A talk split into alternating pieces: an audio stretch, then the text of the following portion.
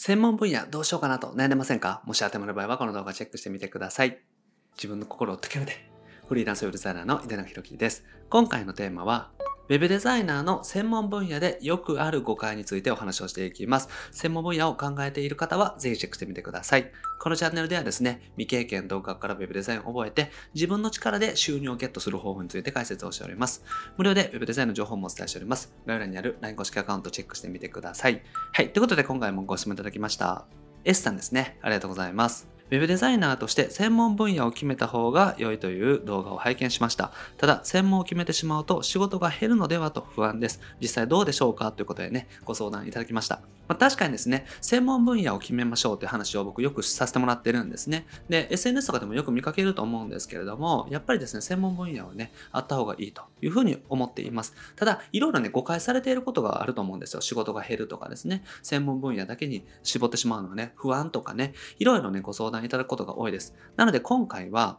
Web デザイナーの専門分野でよくある誤解についてお話をしていきます。はい。で、まずね、専門分野についてお話をしていきます。まず Web デザイナーさんってね、最近多いんですね。Web デザインブームというか、副業ブームっていうのもあってですね、副業で Web デザイナーになってですね、お仕事していこうとか、で、将来的にフリーランスになっていこうということでですね、スクールもたくさんありますし、実際に通ってらっしゃる方であったりとか、卒業生さんもすごく多いです。だからこそ他の人とのね、違いっていうのが必要になってきます。何もね、意識して発信していかないとですね、他の人と同じように思われちゃうんですね。ウェブデザイナーという肩書きだけだったらですね、ホームページが作れる人と思われて一緒で、それだけしか名乗らないと他の人との違いってね、一般の方はわからないんですよ。だから、あえて違いを出していく必要があるということですね。だからこそ専門分野を決めて他の人と違う出していく、差別化していく、これをね、お勧めしています。そういうふうにすることで、一般的な Web デザイナーと呼ばれる方よりもですね、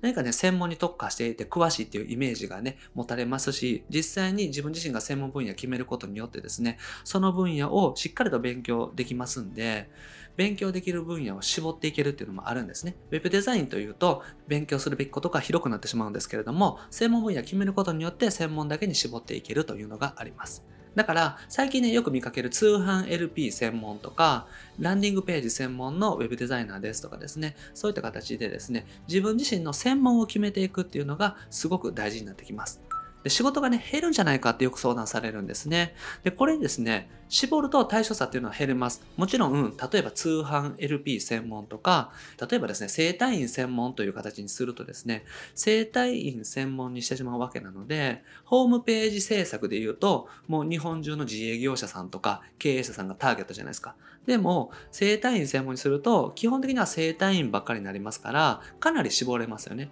だから、対象者っていうのは減ります。もちろんそうですね。だから仕事が減ると思われがちなんですよね。絞り込むからこそ仕事が減ると思われてしまいます。これね、普通に考えるとね、仕事が減ると思うと思うんですけれども、実際に仕事が増えます。これなぜかというとですね、ホームページ作れますっていうのと、生体院のホームページ作れます。それが得意ですっていうのだったらですね、生体院さんはやっぱり得意な人に頼もうと思うんですよ。ただホームページが作れます。ウェブデザイナーですって言ってる人よりも、生体院専門でウェブデザインやってます。ホームページ作ってますっていう人の方がいいなと思うんですね。これ自分自身でね、当てはめてみても思うと思うんですよ。だから、ホームページのね、制作してる方で、例えば自分自身がね、お店をやっていてですね、集客に困ってるとしたらですね、集客アップのためのウェブデザインをしていますっていう方の話だったら聞きたいと思うんですよ。ただ、ウェブデザインやってますっていう方の話よりも、集客専門でやってますっていう方の話の方が聞きたいと思うんですよね。だからそういった形で自分が悩んでることとか、自分自身にね、すごく関係すると思う方の話を聞きたいっていうのがね、人間のまあ、当たり前のね、気持ちになりますので。だから、生体院の経営者さんにとってはですね、一般的なウェブデザイナーですという人よりも、生体院専門でやってますっていう人の方が、まず聞いてみたいってなるんですね。これは生体院専門って言ってるからこそ、生体のこと詳しいんじゃないか。だから自分にとって有益な情報をもらえるんじゃないかっていうふうに思うからですね。だから、そういった形で反応率が良くなるんですよ。だから、ウェブデザイナーですって言ってたらですね、今たくさんいるので、じゃあ他の人と比較されて負けやすかったりもします。ただ、整体院専門ですって言ってるウェブデザイナーさんってすごく少ないんですね。フリーランスの方でもほとんどいないと思います。整体院専門でホームページ制作をやってる制作会社さんっていうのはたくさんあるんですけども、フリーランスの方ってほとんどいないですね。僕自身は知らないです。だからこそ、生体院専門でやってます。で、生体院に関してね、結構ね、制作実績もあって、詳しいですっていう風になったら、生体院の経営者さんはですね、この人頼もうってなりますよね。全く普通のウェブデザイナーさんと生体に詳しいですって言ってる人で実際に制作実績も生体の制作実績があってですねそれが魅力的なものだったらその人に頼もうってなるじゃないですかだから実際はお仕事って増えるんですよだから、絞り込んでもですね、十分お仕事が来るということなんですね。だから仕事が減ると思われがちなんですけど、実際は増えることの方が多いです。で、あと専門分野以外の仕事に関してのよくあるね、誤解なんですけれども、専門分野以外の仕事っていうのもね、全然受けて大丈夫です。例えば、整体院専門でやってますって言ってるとですね、結構ね、他の人からの紹介とか、たまたま見かけた人で、私パン屋さんなんですけどお願いできますか？とかですね、エステサロンなんですけどどうですか？とかって聞かれます。で、これはですね、別に受けていったらいいんですよ。整体院専門でやってますって言ってもですね、整体院以外のホームページも作れるわけじゃないですか。別にやることは同じですよね。だから別に受けていったらいいんですよ。だからこのあたり誤解されてる方がいらっしゃって、専門って言ったらですね、その専門分野以外やらないと思われている方もいらっしゃると思うんですけど、それは全然そんなことないってことですね。だから、ランディングページ専門って言っててですね、ランディングページ制作をしてても、会社のホームページどうですかとかね、専門以外の仕事ってね、よく相談いただくんですよ、実は。だから、そういった時はね、別に受けたらいいんですよ。自分ができるものだったら。ただ、忙しくて無理だったら断ったらいいですし、それはね、自分で決めたらいいと思うんですけれども、あくまでも専門分野って言ってですね、それしかやらないってことじゃないです。あえて自分でそうやって専門分野を打ち出していくことによって、お客さんから信頼と、あと、お仕事の依頼をいただきやすくする。そういう目的がありますので、専門分野以外の仕事も全然やっていくということですね。なので、断る必要も全くないです。これね、断る必要があると思われることがね、あるので、そこはね、誤解なので注意しておいてください。で意外と専門分野以外の仕事って多いです。だから専門ですっていうふうにね言っていてもそれ以外の仕事がねなぜかね来るっていうパターンでよくあるんですよ。これなぜかというとまるまる専門って言ってたらあこの人は何かに特化してるんだな詳しいんだなっていうイメージを持たれますんでじゃあ自分でもですね何かこの人頼んだら良さそうって思っていただけるみたいなんですよね。だからまるまる専門整体院専門みたいな形で言っておいた方が逆に他の人からの仕事も増えるというのがあります。だから、専門はあくまでも違う出すため、他の人との違う出すためであって、そこしかやらないということじゃないので、だから LP 専門でもワードプレス専門でもね、何でもいいんですけれども、ワードプレス専門だったら別に LP の仕事やってもいいし、逆もですよね。LP 専門でワードプレスの相談に来たら、別に仕事したらいいんですよ。だから、専門はあくまでも違う出すためだけというふうに覚えておいてください。で、あと、結構ね、誤解されがちなのが、広い専門がいいと思われるっていうことですよね。だから専門分野ってね、広くしようと思うと思うんですよ。大きな分野にしよう。絞り込みすぎると良くないってことですよね。例えば、生体院専門とかにしちゃうと、生体院しか来れないから、じゃあ店舗経営者専門にしようとかって思うと思うんですよね。ただ、広すぎるとね、意味がないんですよ。全然意味がないですね。これなぜかというとですね、広すぎると、そもそもお客さんにですね、あんまりピンとこないっていうのがあります。生体の経営者さんだったらですね、やっぱり生体院専門ですと言われたらピンとくるんですけども、店舗経営者専門って言うとですね、ちょっとピンとくる度合いが弱いというか、あんまり刺さらないんですね。だから、それぐらいピンポイント狙っていった方がいいということと、あと自分自身がね、一番になれる場所っていうのは大事なんですね。広い専門分野にしてしまって、自分自身がね、埋もれてしまうよりも、狭い分野で1位になった方が確実にいいです。で、これはなぜかというとですね、専門分野以外の仕事っていうのも多くなるからですね、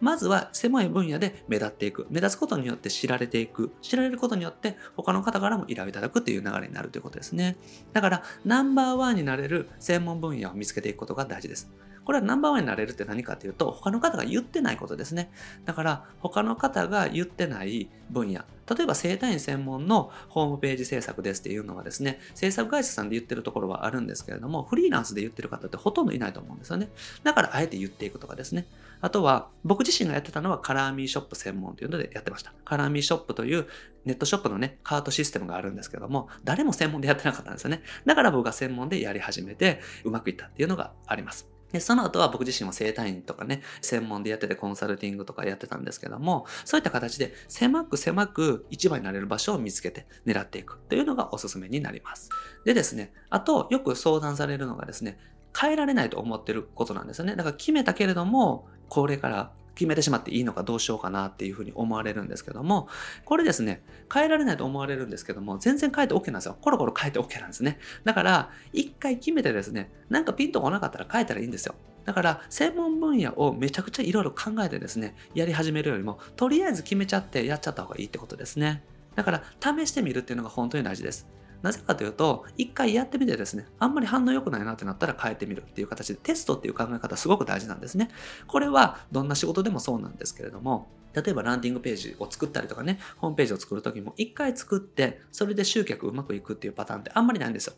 作ってみて、一回試してみる。そして、あんまり反応良くないからまた変えてみるっていう形で、やっぱりちょっとずつちょっとずつ変えてテストしていく。これが大事なんですね。で、専門分野も一緒で、一回ね、言ってみる。例えば、ランディングページ専門でやってますっていうふうにやってみる。で、1ヶ月間やってみる。でもなんか自分の中であんまりしっくりこないなってなったら、じゃあ次ワードプレスにしようとか、ランディングページもさらに絞って通販 LP にしようとかっていう形で絞ってみるということですね。そういった形でコロコロ変えてみたら OK っていうことです。だから、とりあえず決めてみたら OK ってことですね。ただ、ウェブデザイナーですって言ってるよりも、ワードプレス専門ですとか、生体院専門ですって言った方が、確実にお客さんからの依頼はもらいやすくなります。だから、とりあえず決めた方がいいですね。何も決めてないよりは決めた方がいいです。で、決めて反応が良くなかったら変えたらいいんですよ。だから、それぐらいフットワーク軽く、とりあえず決めるぐらいの気持ちでやってみてください。で、専門の決め方ね、お話ししていきます。どういうふうに決めていったらいいかなんですけど、まず作るもので決めていくってことですね。ランディングページ、ワードプレスとかですね。あとは会社のホームページとかネットショップみたいな形で作るもので決めていくっていうのもいいと思います。ネットショップ専門みたいな形でですね、僕自身やってましたけども、カラーミーショップ専門みたいな形でやっていくのもおすすめです。あと、ワードプレス専門とかですね、そういうのも全然いいですね。ランディングページ専門でも OK です。あとは、例えばですね、その会社のホームページ専門とか、特定のカートシステムですね。先ほどお話したような、カラーミーショップとか、楽天ショップとか、あと Amazon の出品ページ専門とかっていうのでも全然いいですね。だから、大事なことはね、絞っていくことで、その中で一番興味があるものがいいと思います。まずは、自分自身がね、作るもので絞っていくっていう風にするといいと思うんですよ。なので、例えば YouTube のサムネイル専門っていう形でですね、サムネイルに関して自分自身がいろいろ実験していって、お仕事もしていって、クリック率がね、高い。よくクリックされるサムネイルはこれですみたいな情報がね、あったとしたら、すごく有益な情報だと思うんですよね。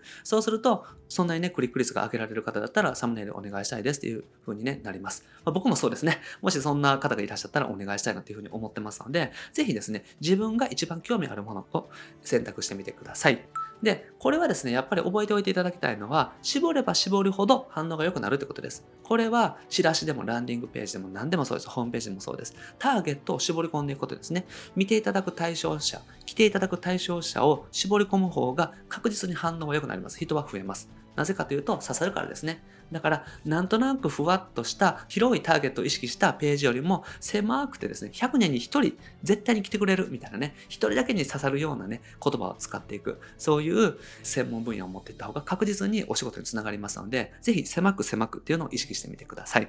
はい。ということでまとめですね。専門分野決めるとね、仕事は増えていきます。なので、ぜひ自分の専門分野を考えてみてください。あと、専門以外のね、お仕事も受けていった方がいいですね。なので、ぜひ自分自身のね、専門分野をね、決めたとしても、それ以外の仕事も全然受けて大丈夫ってことですね。で、ナンバーワンになれる場所っていうのを考えてみてください。他の人が言ってないポジションとかっていうのを狙っていくといいですし、他の人が言ってたとしても自分自身はその中で違うを出していけたら OK です。で、とりあえず決めてみること、とりあえずやってみることっていうのが大事なので、あんまり考えてね、先延ばしにするんじゃなくて、とりあえずワードプレスでもでやってみよう。で、やってみてダメだったら変えてみようみたいな形の軽いノリでぜひやってみてください。はい。ということでね、今日やっていただくことは、自分の専門分野とりあえず決めてみてください。勉強中の方でも大丈夫です。例えば、Photoshop しか使えなかったら、Photoshop 専門とかでもいいんですよ。だからそんな感じで、とりあえず自分の専門っていうのを考えてみてください。はい。ということで今回はですね、Web デザイナーの専門分野でよくある誤解についてお話をしました。このあたりね、よく誤解されがちなので、